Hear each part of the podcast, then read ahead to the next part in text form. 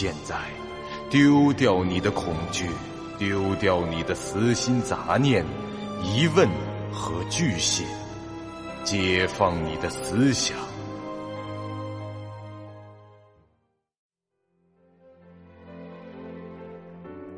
您现在收听到的是由喜马拉雅 FM 出品。巨五八瓦塔播讲的长篇恐怖网络游戏有声小说《惊悚乐园》，作者三天两觉。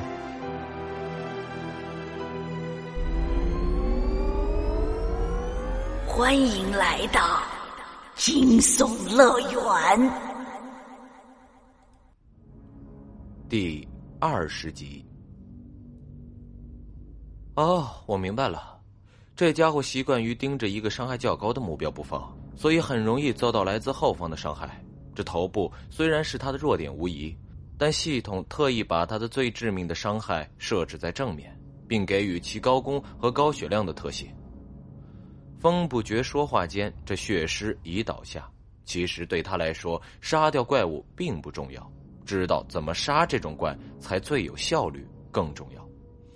龙傲明这时总算是缓过来了，他仍然能站着走，不过这脸色看上去很不好。旁人虽然不知道他的生存值具体还剩下多少，但心里也都清楚他的状况相当的糟糕。王探之损失的生存值和龙傲明比起来就有些不值一提了。这当然，在他的生命值而言，哪怕百分之九十的状态下被这血尸捅上这一下子。恐怕也就直接完蛋。正当众人认为战翻了小 boss 可以喘上一小口气儿的时候，这黑暗再次降临，各种恐怖的声音又在耳边响起。这几人的惊吓值都是一阵的飙升，他们不禁都产生了一个念头：这如果黑暗过去以后，地上那血尸又站了起来，而且变得更强，那他们该怎么办呢？数秒后，这黑暗消散，和上次一样，来去匆匆。风不觉已经重新的拿起了枪，警觉的对准了地上的血尸的头部。不过后者并未有什么反应，看来是死透了。这先前我说的那三种可能，应该是第二种物了。见没动静，便又放下了枪。这黑暗是一种类似的自然现象的东西。而效果就是每次出现以后，所有活着的怪物都会变强。他瞥了一眼地上的血尸，继续说道：“我怀疑这个血尸已经被强化过一次了。不只是他，在我们遭遇第一次黑暗的时候，整座城市里只要是没有被杀的怪物，都会被强化了。”龙傲明孤独和寂寞已走到了风不绝身边。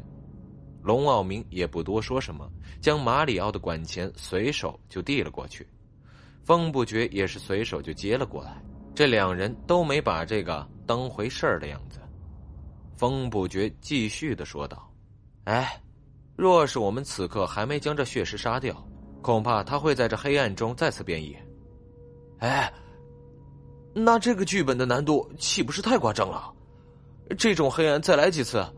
那还不满城的跑怪兽啊！风不觉说道：“这是变相催促我们尽快通关，因为这座城市很大，这剧本里的怪物也不算密集，至少不像丧尸电影里那样到处都是。所以系统用这种办法，让玩家无法休闲的在这城市里搜索东西。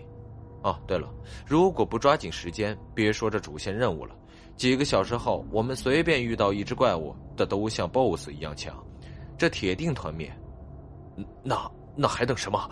赶紧！这龙傲明话未说完，风不觉就摇了摇头，说道：“事情的轻重缓急还是要分的，我们的计划不变。喏，现在这个怪物已经被干掉了，像这种级别的战斗过后，肯定会有奖励的。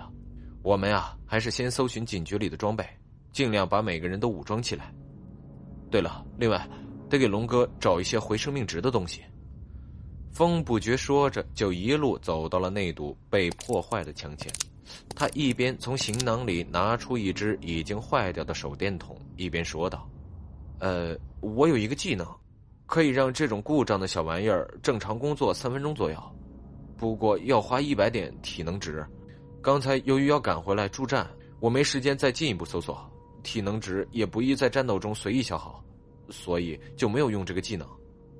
啊，对了，考虑到里面的光源有限，这手电筒又只有一个，我建议啊，还是由我独自进去。如果找到了别的更可靠的照明装备，我就出来找大家，然后一起进去搜索，怎么样？啊，当然，如果有人现在想跟我一起进去也可以，不过只能跟着我走。视线只能跟着我照亮的区域移动。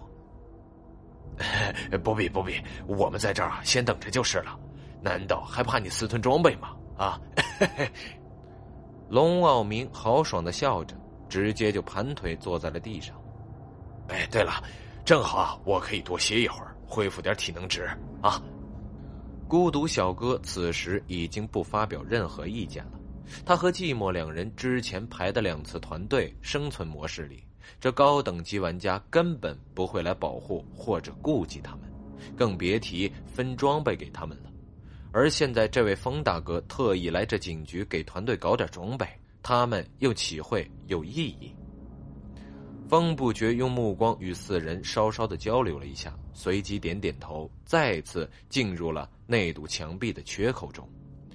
不过这回他手上多了一个手电。朝前走了几步，他便使用了草率的维修这个技能，在体能值减去一百的同时，那手电筒上浮现了些许二维数据碎片一样的巨马阵，接着这手电就迅速的改变，成为了完好无损的状态。名称：手电筒，品行：类型工具，品质普通，功能照明，是否可带出剧本？是。备注：需要两节一号电池方能工作。这玩意儿虽然能带出剧本，但也没有什么用，因为这风不觉的技能一失效，其品质就会变成破败，然后就不亮了。这也不是什么剧情物品，并不会变成拼图牌。在手持光源的情况下前进，这风不觉的搜索变得极有效率。他很快就找到了非常关键的东西。在外等候的几人只等了一分钟，就看到了警署里居然亮起了灯光，众人是面面相觑。十几秒后，风不觉从老地方走了出来。好了，我找到了备用电源的开关。这警局啊，好像有内置的独立电源，这无疑是一个好消息。五人立刻从墙上的缺口鱼贯而入，进入了警署。完全被照亮以后，里面的景象其实是非常恐怖的。除了这天花板没受太多的破坏，基本上所有的办公桌、椅子、长椅、电脑、文件、饮水机等等可搬动的物件都不在原位，还有很多疑似门板碎片的东西，以及十几处被撞坏的门框。警署的正面、背面堆的东西最多，所以啊，从外面根本打不开。即使有钥匙，也没用。在一层里，警察的尸体总共有三具。风不觉之前找到的第一具尸体离入口最近，往深处搜寻，还有另外两个穿制服的，都是白种人男性。这第二具尸体身材肥胖，圆滚滚的腹部侧面被拉开了一道口子，这肠子从肚子里被拖出来好长的一团。具体有多长？这么说吧。拿着上吊都行。第三具尸体是中等身材，这左肩处有一道裂口，斩断锁骨，一直延伸到了左胸前，其胸腔内的心脏已经不见了。游戏对这类恶心的玩意儿还是还原度极高，不过这系统会抑制玩家呕吐的欲望，主要就是在神经连接传导时，于嗅觉和味觉两方面做了微调。不让玩家的胃产生强烈的不适感。王探之倒是本来就无所谓，他在现实中也解剖过不少尸体，当然这和胆量无关，他只是习惯了而已。只要是不会动的尸体，是不是开膛破肚都好，他不怕。但是其他的什么鬼灵精怪乃至黑暗，他都觉得害怕。其看恐怖片、玩恐怖游戏时的反应和女生差不多。这里啊，咱们说个题外话。其实女生看恐怖片的反应虽大，但这并不意味着她们胆小，这完全是一个骗局。可能这现实生活中他们会有害怕的时候，但是看恐怖片是另一回事儿。比如这一对年轻男女坐在一起看恐怖片，往往是男人一脸无所谓的表情，女人很胆怯的样子，一个时不时故作轻松的笑话对方，另一个时不时的尖叫一声。这种事情每天都在上演，八成啊都是男人在装勇敢，女人在扮可爱。实际上，这两人对于恐怖片的恐惧程度是相近的，不至于有这种差异。但是啊，我不得不说一句：不装勇敢的男人不可爱，不扮可爱的女生太勇敢。这个世界是需要这样运转下去的，请各位继续努力哦。言归正传，这说回那三具尸体，这风不觉搜过的那具，自然是已经没有什么东西可以挖掘了。开膛破肚的那位身上有一支警棍和一副手铐，拿起来一看，这手铐居然还是断裂的。而且在他的身上也找不到手铐钥匙，警棍被风不觉交给了孤独。虽说是件普通品质的装备，但因为没有装备限制，而且好歹是专门的武器，也让这赤手空拳至今的孤独小哥很满意了。第三具尸体在一个很小的隔间里，好像是放清洁工具的地方。虽然这身无长处，一无所有。就在这风不觉企图把它扒光了，看看这脚底板有没有纹身或者三颗痣的时候，王探之总算从其口袋里找到了一张纸条。这种如此明显的解谜要素，自然不能放过。名称写有数字的纸条，类型剧情相关，品质普通，功能未知，是否可带出剧本？否，标注六九幺八五。纸条上除了这五个阿拉伯数字，什么都没有。风不觉看了物品说明几秒，居然就把这纸给扔了。喂，杰哥，这么扔了没关系吗？王探之回答。风不觉从行囊里取出之前拾到的那串钥匙，一把把的观察着。六九幺八五，六九幺八五。哎，找到了！挑出那把末端刻着这五个数字的钥匙。将其从一大串钥匙链上摘下，然后连着一整串钥匙都扔了，只留下这一把，说道：“好了，没错了，喏，就是这个。”当那把钥匙被挑出来，单独拿在手上以后，这菜单中终于出现了新的物品提示：名称“火之钥匙”，品行剧情相关，品质精良，功能作用于火之封印。是否可带出该剧本？否。备注：具有魔法能量的钥匙，恶魔之门的五把钥匙之一。这应该是一件主线任务所需的剧情物品。这件警署，即使我们现在不进来，等到了恶魔门之后，还是会有后续的任务让我们来一趟的。哇，太好了！这不节约了时间吗？时间？哼，不提也罢。这物品的备注上可是写着总共有五把之多。按照这种塞尔达式的坑爹套路，我估计着到了恶魔门那儿以后，接到的后续任务就是这找齐五把钥匙，然后再把那门开启或者关上。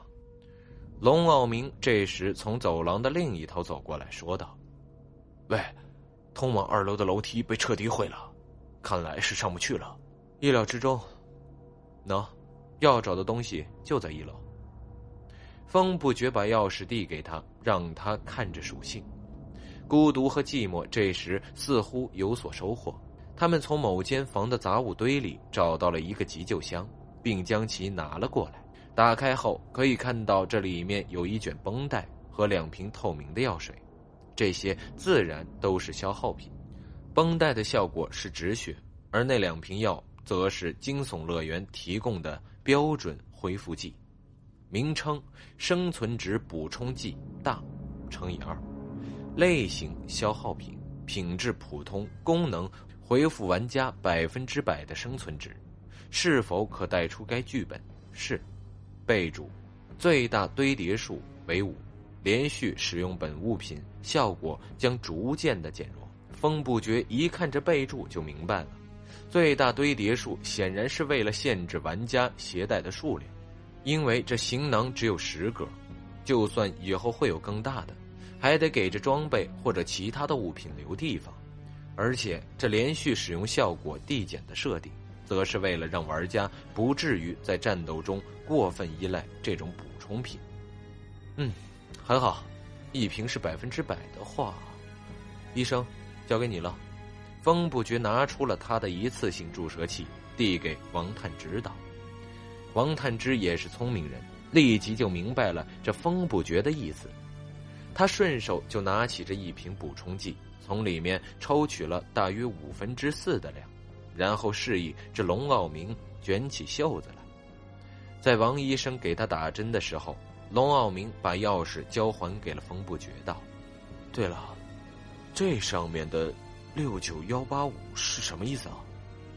风不觉回道：“嗨，第一级谜题，字母表示顺序而已。六 F 九 I 十八 R。虽然听其解释起来很是简单，但龙傲明觉得自己就未必会想得到。王探之干净利落的完成了注射，他抽取的量还是较为准确的。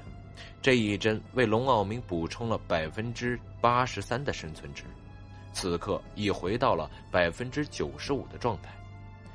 瓶子里剩下的百分之十七，王探之先是问了问孤独和寂寞有没有损失生存值，两人都表示自己是满血，所以这王探之也就不客气的拿起瓶子一口喝了，将生存值回复到了百分之百。警棍一支，手枪一把，主线任务的剧情物品一件。还有就是两瓶血和一个解除流血状态的物品。